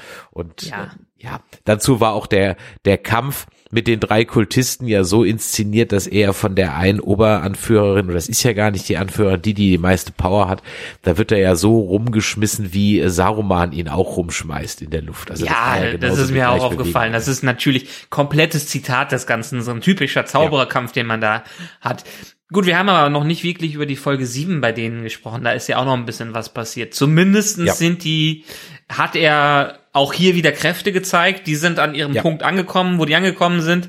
Äh, da ist scheinbar ein Stück von Mount Doom angekommen und hat's platt gemacht, was mich gewundert hat, dass die nicht mal irgendwie ansatzweise was von der Explosion mitbekommen haben. Hätten die ja schon müssen. Vor allem habe ich mir halt so gedacht, waren. so, ja, vor allem habe ich mir gedacht, ja gut, dann geh halt 100 Meter weiter. Ja, so, ja, ja, ja. okay, da liegt halt jetzt, da liegt halt jetzt ein bisschen Lava rum, gut, dann geh weiter, 500 Meter, da ist alles noch in Ordnung, so, what? Ja. Okay, Ja. gut. Ja, und dass, dass er auch direkt abhaut, als es nicht gut läuft. Also, das ist so ein bisschen wieder diese, diese Zwiegespaltenheit, die, die bei den Haarfüßen mit reinbringen. Einerseits wollen sie uns zeigen, dass das eine ganz enge Community ist. Andererseits haben sie dann wieder diesen äh, Aspekt, dass die Leute ausstoßen, was völlig untypisch für die Charakterisierung bisher ist. Dann soll der plötzlich abhauen und dann raffen die sich zusammen um ihm zu folgen und ihm zu helfen, obwohl er doch gar nicht bisher so so viel für die getan hat. Gut, er hat ihren Wald am Ende geheilt, er wird dann wieder verbrannt und eigentlich wäre dann die typische Reaktion, komm, lass uns abhauen, dass wir gar nichts mit dem zu tun haben, wie wir sie kennengelernt haben. Ist aber hier nicht. Die packen sich zusammen in einen kleinen Gefährtentrupp und wollen den retten. Aus welchen Gründen auch immer. Also diese ganze Handlungsweise der Haarfüße ist so dermaßen sinnfrei und man kann sie nicht nachvollziehen, dass mich das, dass das ein Punkt ist, der mich extrem gestört hat an dieser ganzen Geschichte. Ja, und auch mit denen kann ich halt leider nicht so wirklich bonden. Also so nett das, das Lied auch ist, dass sie die Nori da äh, in der vorletzten Folge gesungen hat. Das rettet halt leider ehrlich gesagt auch nicht für mich. Und jetzt sind die beiden ja, also Nori und nennen wir ihn mal Ista, ja, Ja. sind jetzt ja, ja, wo gehen die jetzt eigentlich hin am Ende von dieser Folge? Äh, die gehen dann nach, ähm, Ruhen. Moment, ich hab, genau, nach Ruin. Ruin. Was ist das denn? Also Tolkien hat ja seine schöne Mittelerde, auch die Karte davon. Und alles, was so ein bisschen im Südosten ist, mehr im Süden, da wissen wir nicht so viel von. Südosten, mehr Osten, das wird immer als der Osten bezeichnet. Da sind noch riesige Gebiete, die, über die noch nicht so viel geschrieben wurde.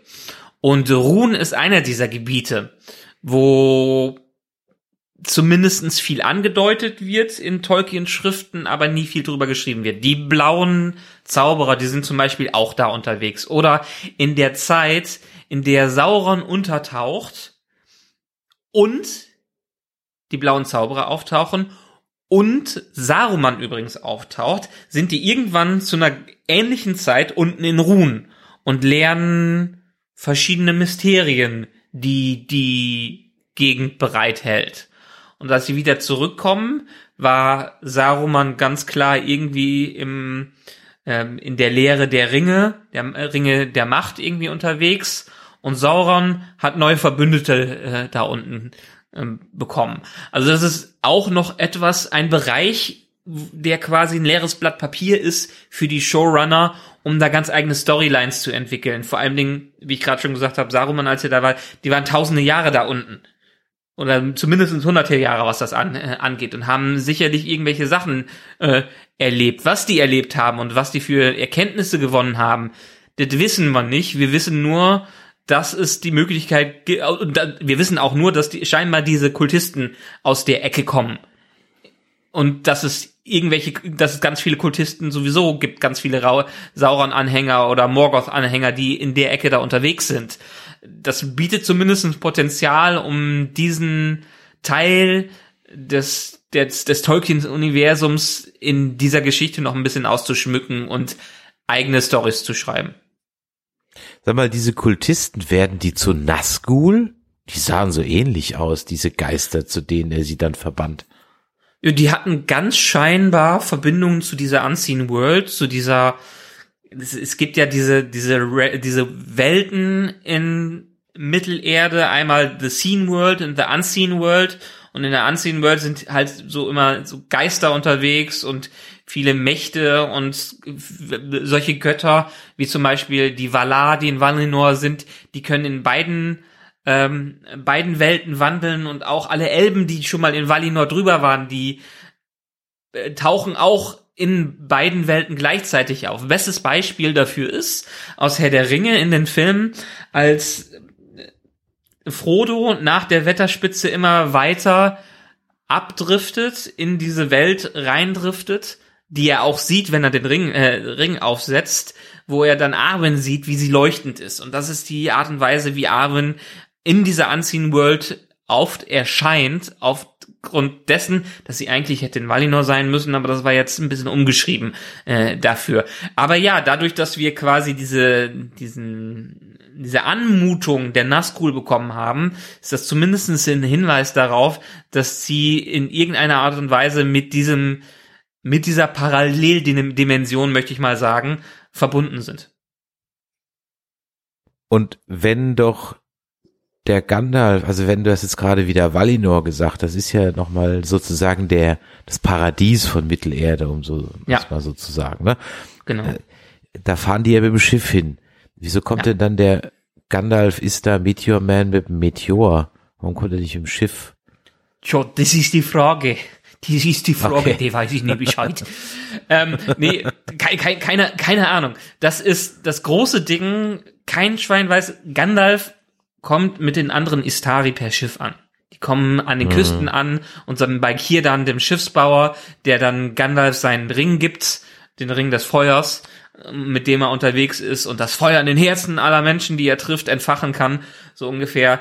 Äh, Aber das ist ganz klar wirklich wieder eine Umschreibung des Ganzen. Und warum er über einen Meteor da ankommt, das ist eine Frage, die uns irgendwann hoffentlich noch beantwortet wird. Aber eine, eine Sache müssten wir eigentlich hier noch anschauen. Eine Sache möchte ich hier noch wissen Ja. zu, äh, zum Natürlich. Stranger und zu Nori. Hättest du nicht Ja. auch gedacht, dass Poppy mit denen mitläuft? Ja, stimmt, eigentlich schon. Die brauchen immer Ja. einen Sam eigentlich dabei. Und jetzt haben sie ja, keinen Sam dabei. richtig. Hast vollkommen, hast vollkommen recht. Jetzt fehlt wirklich so ein Sam, ja. Ja. Stimmt. Die wird ganz sicher noch in irgendeiner Art und Weise eingesammelt werden. Es war ja kein unsympathischer Charakter. Ja. Ja. Also, also ich, ja ich würde sie gern dabei haben. Ich war richtig enttäuscht, dass sie nicht mitgekommen ist. Es war nach Ja, diesem ja, herzlichen Abschied, den sie den, über den sie sich doch noch am Ende gefreut hat, dass sie schön umarmt haben, Tränen sind geflossen und ich habe auch im Internet gelesen, bei anderen sind Tränen geflossen, bei mir nicht unbedingt, aber das, das ein Trio wäre doch besser, als nur zu zweit unterwegs zu sein. Ja, da hast du auch ein bisschen mehr Dynamik drin, weil es kann auch sein, dass es sehr schnell langweilig wird. Aber gut, okay, es ist wie es ist. Vielleicht kommt sie ja dann noch nach. Genau. Wer wieder nach Hause kommt und einen kräftigen Tritt in die Eier gekriegt hat, das sind ja die Recken aus Numenor. Das war wohl nix mit dem kleinen Ausflug nach Mittelerde.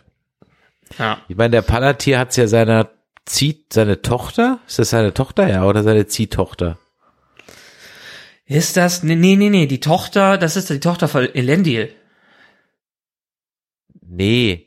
Ach so, Miriel die- meinst die, du jetzt? Die, Miriel, ja, das ist die Tochter. Ja, Miriel ist seine ja- Tochter. Genau, ja. seine Tochter, Der hatte ja genau. gesagt, äh, alles, was du dort finden wirst, ist Dunkelheit.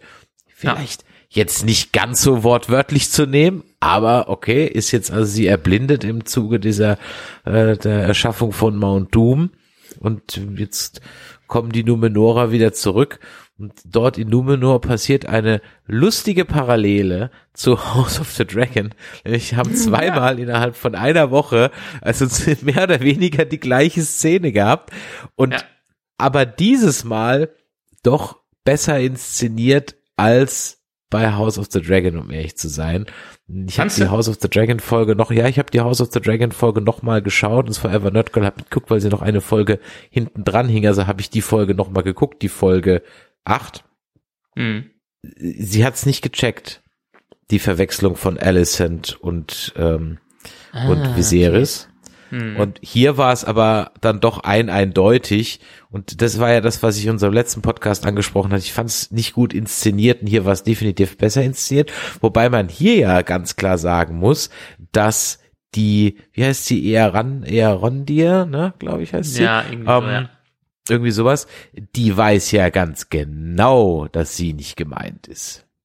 Earien heißt sie, genau. Sie weiß ja Earien, ganz genau. genau, dass sie nicht gemeint ist. Im Gegensatz zu Alicent, die ja gar nicht checkt, dass sie ja gar nicht gemeint ist. Ja, und sie nutzt die Gelegenheit, um dem Palantir näher zu kommen.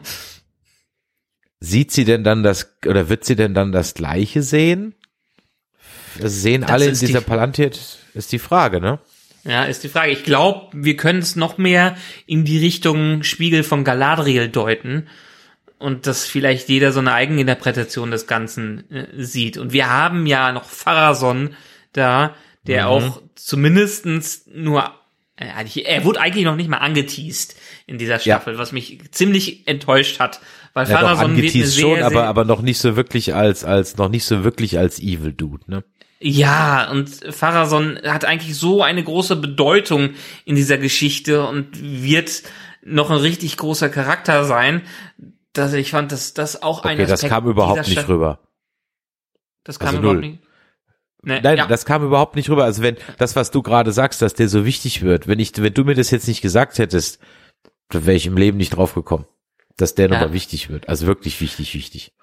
Ja, und das, das finde ich, das finde ich so schade, weil, wie gesagt, es ist ein wichtiger Charakter und wir kriegen noch nicht mal einen Ansatz von, ja, wir haben einmal seine Rede vor äh, den, von der Menschenmasse mitbekommen. Ja, so eine Menschenmasse Und ja, aber er ist, wirklich, ne? er ist eigentlich auch auf Spur, was das angeht, was alle die äh, Aktivitäten angehen. Er guckt ein bisschen bedröppelt, als jetzt der König gestorben ist und sagt, ja, dann müssen die Banner aufgehangen werden, aber das zeigt dem Zuschauer ja noch nicht mal ansatzweise, in welche Richtung dieser Charakter gehen kann. So, und wenn du das jetzt auch wieder vergleichst, ohne jetzt zu tief ins Detail zu gehen, wie jetzt in der letzten Folge House of the Dragon der, der Staatsstreich inszeniert wurde versus jetzt hier Welten, Welten, wieder zugunsten von House of the Dragon. Dazu nächste Woche mehr. Naja, ist, ist die Frage, ob hieraus direkt ein Staatsstreich wird. ne? Also sicherlich werden die sich erstmal damit beschäftigen müssen, dass die Mission völlig fehlgeschlagen ist, dass sie jetzt eine blinde Königin haben, äh, die noch härter den Elben verfallen ist und sich wahrscheinlich auch an ähm, Sauron rächen will, wenn sie irgendwann mal davon äh, von erfährt, gegenüber den ähm, sehr isolatorisch drauf seienden Numenorern, die eigentlich die ganze Zeit gesagt haben, schick doch diesen Elben weg, siehst du doch, was mit passiert. Und ich glaube nicht, dass ab diesen, in diesem Moment schon ein Putsch stattgefunden hat, sondern nur wirklich, dass sie ankommt und äh, nachdem sie einen schlimmen Tag hatte, nochmal einer draufgesetzt wird, dadurch, dass ihr Vater verstorben ist. Okay, gut, wir werden es sehen. Dann würde ich sagen, hüpfen wir jetzt endlich mal nach äh, Erengir Eregion. zurück. Eregion, Entschuldigung, Eregion zurück. Die, die Städtenamen habe ich noch nicht so ganz drauf. Nach Eregion zurück und äh, befassen uns mal ganz kurz noch oder lass es uns einfach jetzt in einem Rutsch abhandeln, nämlich das Erstellen der ersten Ringe, das Schmieden der ersten Ringe und natürlich der große Reveal, dass Halbrand da jetzt der doch dann der Sauron ist. Wie genau kommt jetzt die Galadriel eigentlich dem Halbrand auf die Spur? Weil der das gleiche sagt, was der Ada auch gesagt hat, ne? mehr oder weniger in den Genau. gleichen Worten. Genau. Und sie hat ja Ada quasi gef wollte sie ja halb foltern, wir, bevor er dann selber da ein bisschen angefangen hat zu quatschen darüber und er hat ja über die Experimente von Sauron gequatscht. Und so hier nutzt Halbrand eine ähnliche Wortwahl und endlich benutzt Galadriel mal ihren Kopf und hinterfragt mal, wen sie da überhaupt mitgebracht hat. Ähm, Ein bisschen spät in der ganzen Serie, da hätte sich schon vorher fragen müssen, vor allen Dingen, weil in den Büchern der Charakter, der Halbrand eigentlich da ist, äh, nie da ganz das Vertrauen von Galadriel bekommen konnte, was das angeht.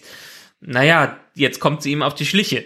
Und spätestens ab der Szene, wo Halbrand hier auftaucht und sagt, consider it a gift. Sehe es als Geschenk an da war wirklich der letzte Zweifel des Buchlesers gefallen, denn wie ich auch in der letzten Folge ja schon mal gesagt habe, Sauron ist in dieser Zeit im Verkleidung von Anada, Anatar, dem Lord der Geschenke, dem Herrn der Geschenke, Lord of Gifts, unterwegs, um Celebrimbor davon zu überzeugen, diese Ringe zu schmieden. Und nachdem dieses Wort Gift gesagt wurde, habe ich gesagt, ja, klar, damit war die Bestätigung, ich brauche nichts mehr, lasst ihn mal undercover bleiben und das haben sie dann doch nicht gelassen. Hm. Heißt es denn jetzt, dass die Rolle des Anatar, die ist jetzt praktisch mit Halbrand in Personalunion. Also das gibt jetzt nicht nochmal, der hüpft jetzt nicht nochmal irgendwo anders rum in einer anderen Gestalt und, und verteilt da auch noch Geschenke. So mit Nee, nee, nee, Bart nee das wird, das wird nicht oder so sein. Also was sie, was sie ja versucht haben, mit Halbrand slash Sauron hier zu etablieren, ist, ähm, oder zu schaffen, ein Charakter, der zumindestens vordergründig zwiegespalten ist, was seine Motivation angeht und was seine Hintergründe angeht. Dass er in so einem grauen Licht zu sehen ist, weil aus seiner Erzählung heraus deutet er ja an, dass Galadriel ihm eigentlich eine zweite Chance gegeben hat, indem sie ihn gerettet hat und indem sie ähm, ihm sein Potenzial gezei gezeigt hat. Und das soll uns ja so ein bisschen äh, ins Zweifeln bringen, ist Sauron vielleicht doch gar nicht so schlecht, wie Sauron in den Büchern immer beschrieben wird, was für mich eigentlich eher nur eine Fassade bei ihm äh, ist, weil er als großer Manipulator mit ihr spielen wird, aber was natürlich vielleicht aus Sicht der Otto Normalzuschauer äh, nochmal eine ganz andere Dynamik für die Figur des Halbrand slash Sauron mit reinbringt. Und er bietet ihr ja fast wie das Vader 1 Luke Skywalker an, Together we can rule the galaxy. Oh, ich meine, egal wie man sich über diese Visualisierung aufregen kann, das war doch eine schöne Szene mit der Spiegelung im Wasser, oder? Ja, ja, das, das war schon, war schon gut gemacht. Und was mir auch aufgefallen ist, das, da weiß ich halt nicht, wie, wie rein das jetzt, wie, inwiefern das jetzt so reingeschustert wurde, dass er ihr ja Worte sagt, die dann Kate Blanchett Galadriel ja in den Herr der Ringe Filmen dann auch wieder zitiert. Ich meine, das passt ja auch dann wieder zu dem Spruch, den der Stranger, aka wahrscheinlich Gandalf raushaut, dass er Worte nimmt, die er dann später nochmal verwendet. Und hier ja. dieses schöne, dieser Kreis, der geschlossen wird, auch wieder, wie ein Ring, der geschlossen wird, dass äh, sie eigentlich das wiederholt, was Sauron ihr angedroht hat oder angeboten mhm. hat. Wenn und sie dass den sie sagt, Ring nein, nimmt, ich habe genau. den Test bestanden. Am Ende habe ich diesen Test bestanden und werde nicht dem verfallen, was mir vor tausenden Jahren angeboten wurde. Kann man sich auch wieder darüber streiten als Tolkien-Fan, ob das sein muss, das reinzubringen, aber ich fand's ein schönes Gleichnis. Kurz eine Sache, die mir dann im Nachhinein noch ein bisschen, hm, die ich halt ein bisschen doof fand, aber da, da ist das Skript einfach ein bisschen blöd. Wir hatten uns ja in der letzten Folge schon ein bisschen drüber gewundert, dass die Südländer den so einfach so als König akzeptieren. Und Na. Jetzt ist es eigentlich noch dämlicher, denn die Galadriel findet ja raus, dass es da schon seit tausenden von Jahren überhaupt keinen König, nicht mal mehr einen Erben gab, weil der letzte König keinen Erben hatte. Also ist es eigentlich noch seltsamer, dass die Südländer einfach so mir nicht sagen, ach, du bist jetzt unser König, ha, hail to the king, ja. Ja, Ja. das, da, da Ja, also- halt, lass den dummen Satz doch einfach weg und dann gibt's keinen so einen offensichtlichen Zwiespalt. Ja. Oder man hätte es ja noch ein bisschen reinarbeiten können, indem man die Legende des Königs, der versprochen wurde, Eben. dann noch mit so einarbeitet, Wenn ich eh den dass Charakter die alle irgendwie drüber reden, ja, dass man es ein bisschen mehr anteasert. Ja, ich stimme dir vollkommen zu, so wie es geschrieben wurde hier, ist es saudämlich. Seit tausenden Jahren ist die Blutlinie unterbrochen und dann kommt einer her und der wird direkt von allen akzeptiert. Klar kann ich verstehen, dass dieses Wissen nach tausend Jahren mal irgendwie ein bisschen untergegangen ist, was das angeht. Aber Galadriel hat sich wahrscheinlich auch nicht viel mit den Südlanden beschäftigt, was das angeht. Trotzdem hätte sie doch mal ein bisschen skeptischer vorher sein können. Mhm, absolut. Und wo ich auch ein bisschen underwhelmed war, also klar, wir haben das natürlich mit dem Heilbrand jetzt schon äh, ewig äh, gerochen, dass er es ist. Das war jetzt auch, glaube ich, für den geneigten Zuschauer jetzt kein so mega Reveal, nachdem ja alle anderen Kandidaten so sukzessive ausgeschlossen wurden. Aber wo ich dann doch ein bisschen erstaunt war und ein bisschen ja geradezu enttäuscht eigentlich. Und ich habe mir auch ehrlich gesagt nie Gedanken drüber gemacht. Aber hättest du mich jetzt vor der Serie gefragt, wie das mit dem Schmieden der Ringe gelaufen ist, hätte ich dir bestimmt alles Mögliche erzählt oder mir ausgedacht, wie ich mir das vorstelle, aber nicht so völlig unspektakulär, wie es dann da war. Das heißt, den, den einen Ring, den sehe ich gar nicht. Also kurz nochmal zur Herleitung, der als Geschenk gibt er den Elben die Kunst der Legierung, also dass man verschiedene Metalle miteinander verschmelzen kann, um verschiedene Eigenschaften rauszuholen. Wobei ich mir ehrlich gedacht gedacht habe, so, ah, also die Elben machen mir ehrlich gesagt so einen fortgeschrittenen Eindruck, also dass die auf die Idee noch nicht gekommen sind, aber okay. Also hm, das wäre, wenn jetzt so ein Außerirdischer landen würde und sagen würde so, hey, ich habe hier ein Gerät, man kann damit Zahlen zusammenrechnen. Schaut mal. Ja, es hat einen Atomantrieb und so der Atomantrieb wäre halt so das Neue so ungefähr. So, ah, okay, das hilft uns jetzt auch nicht so wirklich. Ähm, also da war ich ein bisschen, okay, kaufe ich jetzt so einem Kelle Brimbor nicht ab, dass der das nicht weiß, aber gut, okay, sei es drum. Aber dass ich dann halt, dass dann der, der eine Ring offscreen geschmiedet wird, das fand ich dann doch extremst enttäuschend. Hä? Ich habe mir ja nie, ja. Also wie, wie, wie, wie, wie, wie, wie, Moment, Moment, da habe ich dann, das passt nicht. Die schmieden die drei Elbenringe. Das ja, und, ist alles, äh, was hier passiert. Ja, ist. aber der Halbrand ist doch abgehabt. Das heißt, hat er jetzt das Mithril geklaut oder was? Nein, nein, nein, überhaupt nicht. Nicht mal ansatzweise. Ja, da musst du mit Also- diesem ganzen Schmiedeprozess mal, also erstmal, so wie wir das bei Herr der Ringe ähm, präsentiert wird, da wird ja gesagt, es wurden Ringe geschmiedet, drei den Elben, sieben den Zwergen, bla bla bla bla, ja, und dann hat der Sauron heimlich noch einen hinten dran geschmiedet. So. Ja. Da war, ich habe mir noch nie drüber Gedanken gemacht, wer diese blöden Ringe eigentlich äh, entworfen hat, warum, wieso, weshalb, weil das wird einem da so einfach erzählt, das musst du jetzt so kaufen und da gab's halt diese Ringe und die haben die alle angenommen, wie von so einem schlechten Haustürvertreter oder so ein, so ein Teleshopping-Angebot, ja. Kaufen Sie jetzt zwei, bekommen Sie das dritte umsonst. Ähm, okay. Aber ich habe mir also nie darüber Gedanken gemacht, wer diese komischen Ringe halt geschmiedet hat, warum die bestehen, warum die überhaupt Macht haben. Ist auch ehrlich gesagt ja gar nicht so wichtig für die blöde Geschichte. So. Ähm, hier wird mir jetzt aber gesagt, naja, äh, die Ringe haben Macht, weil da halt ein Stück Mietriegel mit eingearbeitet wird und das dann eine runde Form ist und deswegen strahlt das nach allen Seiten aus und deswegen ist es super duper und so müssen wir das jetzt machen, weil wir ja so wenig Mithril haben. Wenn wir mehr haben, können wir was anderes machen, aber wir haben nur so wenig und deswegen müssen wir mit dem Gedönse da machen. So habe ich's verstanden. Das heißt, in jedem Ring ist ein bisschen Mithril drin und äh, dann heißt es ja am Ende ja, der Sauron ist jetzt abgehauen. So, hat der jetzt seinen einen Ring jetzt schon in der großen Schmiede da geschmiedet und ist abgedampft mit dem einen Ring? Oder, äh, oder, oder hat er das Mithril geklaut oder tut das Mithril nichts zur Sache? Also ganz ehrlich, diese ganze Ringentstehungsgeschichte, was ist mit den anderen 16 Ringen? Also diese ganze Ringentstehungsgeschichte habe ich ehrlich gesagt nicht gecheckt. Also, dass die drei Elben ihren, ihre drei Ringe da machen. Okay, Haken dran. Das hat aber auch schon sowas Konspiratives irgendwie so. Das darf der Gilgalad aber auch nicht mitkriegen, ne? Also es hat irgendwie so, ich dachte, es ist so ein offizieller Akt. Wir treffen uns mal alle und jeder kriegt dann seinen Ring und alle so, yeah, wir gehen nach Hause. Aber jetzt ist das so eine heimliche Nummer draus geworden. Also ich habe mir das vollkommen anders vorgestellt. Mhm. Es ist eigentlich auch vollkommen anders gelaufen, wenn man das so äh, nimmt. Also die Ringe wurden nicht mal einmal so geschmiedet und dann hatte man so da innerhalb von einem Tag, das hat, also bis alle Ringe da waren, hat das mehrere hundert Jahre gekostet. So ungefähr in den Büchern.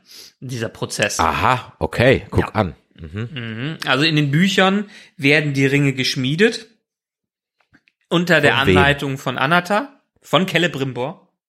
Die okay. Schmieden, äh, die, Sch äh, die Elbenschmieden von Eregion, die ja, die bauen die Ringe, die craften die Ringe, die schmieden die Ringe, mhm. was das angeht.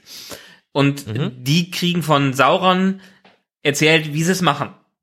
Und dementsprechend als in seiner Verkleidung als Anata. In seiner Verkleidung als Anata. Genau. Mhm. Und dementsprechend werden diese 19 Ringe innerhalb dieser ganzen Zeit geschmiedet. Und irgendwann mhm. haut Anata ab, ob er jetzt, ob denen das alle auffällt, dass er abhaut oder ob er gerade mal in Urlaub ist oder sowas, wird da nicht gesagt.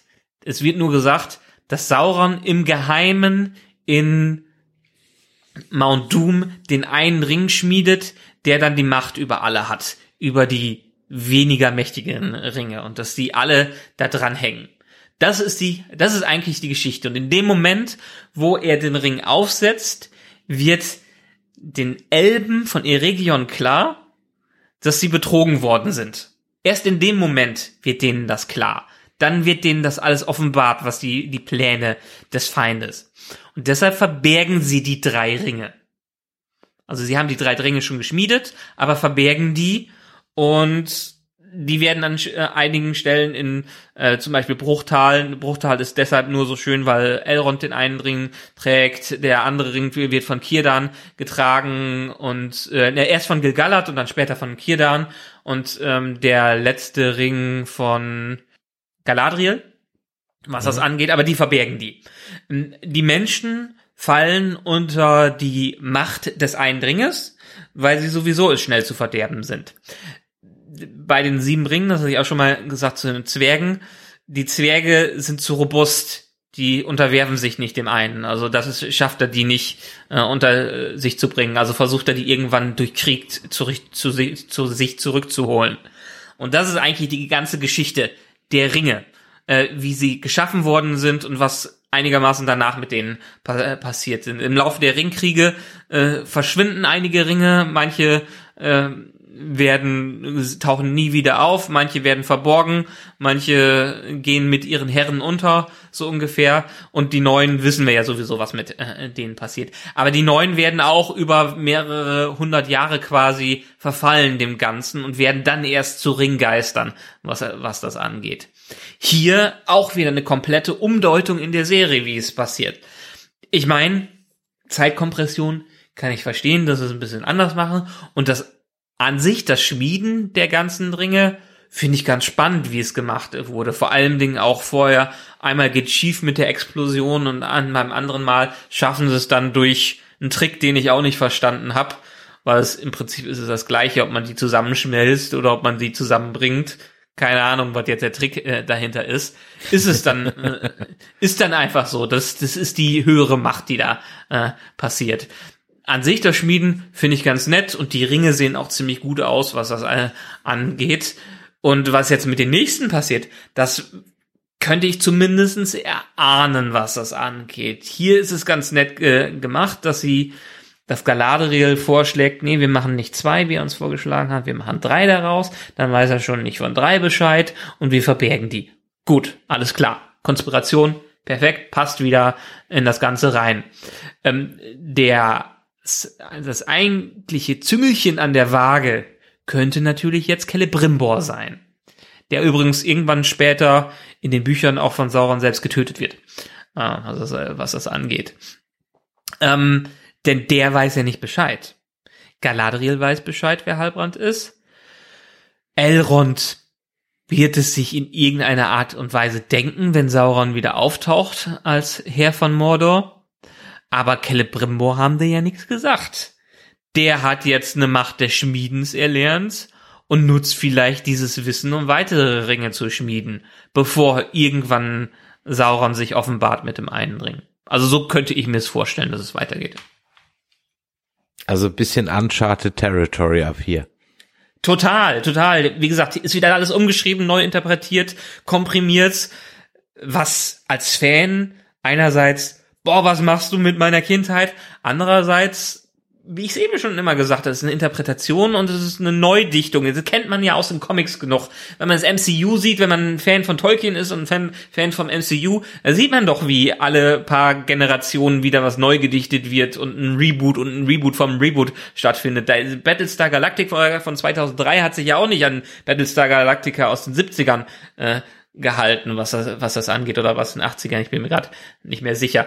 Ähm, äh, deshalb, jeder, jeder bringt so ein bisschen die eigene Würze da mit rein und ich finde das ganz gut, dass es hier, hier gemacht wird. Und dementsprechend, ähm, mein Kritikpunkt, der hier dran wäre, wäre eher, dass es in der letzten Folge, in den letzten 40 Minuten gemacht haben, während wir eine ganze Staffel Zeit hatten. Wir haben diese doofe Schmiede, die gemacht wurde scheinbar eine die ganze man nie Stadt richtig dann, sieht. Ja, die man nie richtig sieht. Ganze Stadt drumherum. Man braucht ein riesiges Gebäude, um kleine Gegenstände zu machen. Gut, wenn man sich darauf einstellt, äh, wirklich viele Rüstungen zu machen, vielleicht braucht man es äh, dementsprechend. Aber erstmal brauchen die mehrere Episoden, um das Ding zu bauen äh, dann brauchen sie mehrere Episoden, um sich über das Material klar zu werden. Und dann wird's einfach mal am Ende geschmiedet. Wir sprechen hier über die Rings of Power und ich kann verstehen, dass die sich in der Serie das Beste zum Schluss aufheben. Aber das hätte man auch vielleicht in einem kleinen, schönen Arc in den letzten drei Episoden machen können, dass dann auch erforscht wird, wie es gemacht wird. Und dann hätte man sich doch nicht so ganz die ganze Zeit mit den blöden Südländern aufhalten müssen. Ja, wie gesagt, ich, also du warst aus anderen Gründen, aber auch irgendwie ein bisschen underwhelmed von der ganzen Geschichte. Definitiv.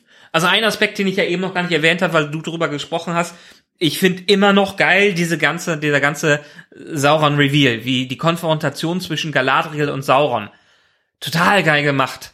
Dass sie auch dann zurückspringen in ihrem Kopf an die Szenen, mhm. wo er sie getroffen hat, dass er sie versucht zu verführen, dass sie ihre eigene Dunkelheit wieder erkennt, dass er sie mit ihrem eigenen Bruder nochmal hinters Licht führen möchte. Äh, fand ich toll geschrieben, fand ich toll gespielt, äh, war toll umgesetzt, also äh, zum dritten Mal sage ich toll. deshalb entsprechend finde ich ganz, ganz große Szene und aber ich hätte mir den Weg dahin noch anders vorgestellt. Ich hätte mir in dem Moment, wo sie vielleicht die ersten Zweifel an Halbrand hat, hätte man ja auch vor drei Episoden starten können. Die kommen mhm. meinetwegen da an. In den Südlanden wird gekämpft äh, während die Elben dann noch mit den Südländern äh, von die Numenora die Südländer unterstützen. Und hier wird so langsam das Schmieden der Ringe erfahren, okay, wir müssen Ringe machen, okay, wir probieren es mal ein bisschen aus, okay, Halbrand hat ein paar Tipps für uns, woher kommen diese Tipps? Galadriel wird ein bisschen skeptisch, was, was das angeht, vielleicht auch aus der Geschichte von Ada und findet über drei Folgen so langsam hinaus, äh, heraus, was damit los, äh, los ist und man sieht ein bisschen, wie Celebrimbor und Halbrand zusammenarbeiten und wie vielleicht auch die, die Zwietracht zwischen den verschiedenen Elben gesät wird, wie die, die Eitelkeit von Celebrimbor genutzt wird, weil er ist ein extrem eitler, stolzer ähm, Elb, der seine ja, Macht ausführen möchte und seine alles für sein für seine Schmiedekunst macht das hätte man, hätte man meiner Meinung nach aufbauen sollen und nicht in den letzten 40 Minuten einfach mal nur hier hineinschmeißen müssen. Mhm. Was uns am Ende des Tages halt dann wieder so zum Pacing der ganzen Serie bringt, was wir schon eigentlich ab, ja, mehr oder weniger ab Minute eins schon oder ab der ersten Folge schon ein bisschen kritisiert haben. Es ist, ja, ja es ist unausgegoren. Es ist, es, das Rad ist nicht rund, es, es ist sehr eckig, ja. Muss man an der Stelle leider festhalten. Tja. Ich überlege hier gerade auf meinem Zettel, ob ich noch irgendwas draufstehen habe. Aber ich bin eigentlich, was das heute angeht, mal so grundlegend erstmal durchgequatscht. Wir haben ja noch unseren Livestream am 26.10. so ab Viertel nach acht. Da werden wir noch alles, was wir jetzt hier vergessen haben, nochmal besprechen. Und wenn Na. du nichts mehr hast, würde ich mal sagen, packen wir heute mal zusammen. Ja. Äh, abschließend kann ich zumindest in dieser Reihe sagen, ich hatte mehr Hoffnung für diese Serie. Sie wurden nicht alle enttäuscht, aber es hätte auch durchaus besser sein können, wie ich es eben schon gesagt habe. Ich sehe das Potenzial. Die sollen gerne aus ihren Fehlern lernen. Wir haben großartigen Cast. Wir haben zumindestens tolle Effekte, was es angeht. Überragende Effekte an vielen Stellen. Cinematografisch kann man sich sicherlich auch noch ein bisschen was lernen. Wir haben großartigen Soundtrack, was das angeht finde ich immer noch äh, ganz, ganz toll. Und wir haben jetzt die Schachfiguren so platziert, dass es endlich mal an die Schlacht gehen kann und nicht einfach nur das Platzieren der Bauern neu stattfinden muss. Und wenn sie jetzt hier Fahrt aufnehmen und wirklich an die Stärken der ersten Staffel äh, anknüpfen, dann sehe ich noch sehr viel Potenzial in dieser Serie, aber das sind so Vorschusslorbeeren, wo ich eher zweifle, ob ich die denen geben soll oder nicht. Uns gebt ihr auf jeden Fall einen Däumelein nach oben, wenn euch das heute hier gefallen hat. Und wir freuen uns natürlich auch über Bewertungen bei iTunes, Podcast Addict und bei Spotify. Ihr solltet diese Show auch auf jeden Fall euren Bürokollegen, Freunden, Tanten, Nichten, Neffen weiterempfehlen, was ihr hier heute wieder für tolle fast anderthalb Stunden für spaßige Unterhaltung hattet. Das behaupte ich jetzt schlicht und ergreifend mal. Dann würde ich sagen, Michael, dir wieder vielen Dank. Ähm, ihr könnt ja mal in unsere anderen Shows reinhören. Es ist jetzt gerade die neue Folge zu Star Wars Endor online gegangen und morgen werde ich mit dem Andreas vom Discovery Panel die ersten drei Folgen des allerletzten Teil Staffel von The Walking Dead besprechen. Also auch da geht's morgen wieder weiter, beziehungsweise am Freitag kommt dann die Folge raus und äh, da habt ihr also dann auf jeden Fall eine Menge Nerdizismus im Ohr und nächsten Mittwoch, 26.10 ungefähr 2015 auf Twitch und auf YouTube. Da werden wir dann über House of the Dragon und über nochmal über Rings of Power und vor allem im direkten Vergleich reden. Also pickepacke volle Programm. Ich freue mich drauf, Michael. Vielen Dank dir heute. Vielen Dank für eure Zeit. Vielen Dank fürs Einschalten und bis die Tage. Tschüss. Ciao.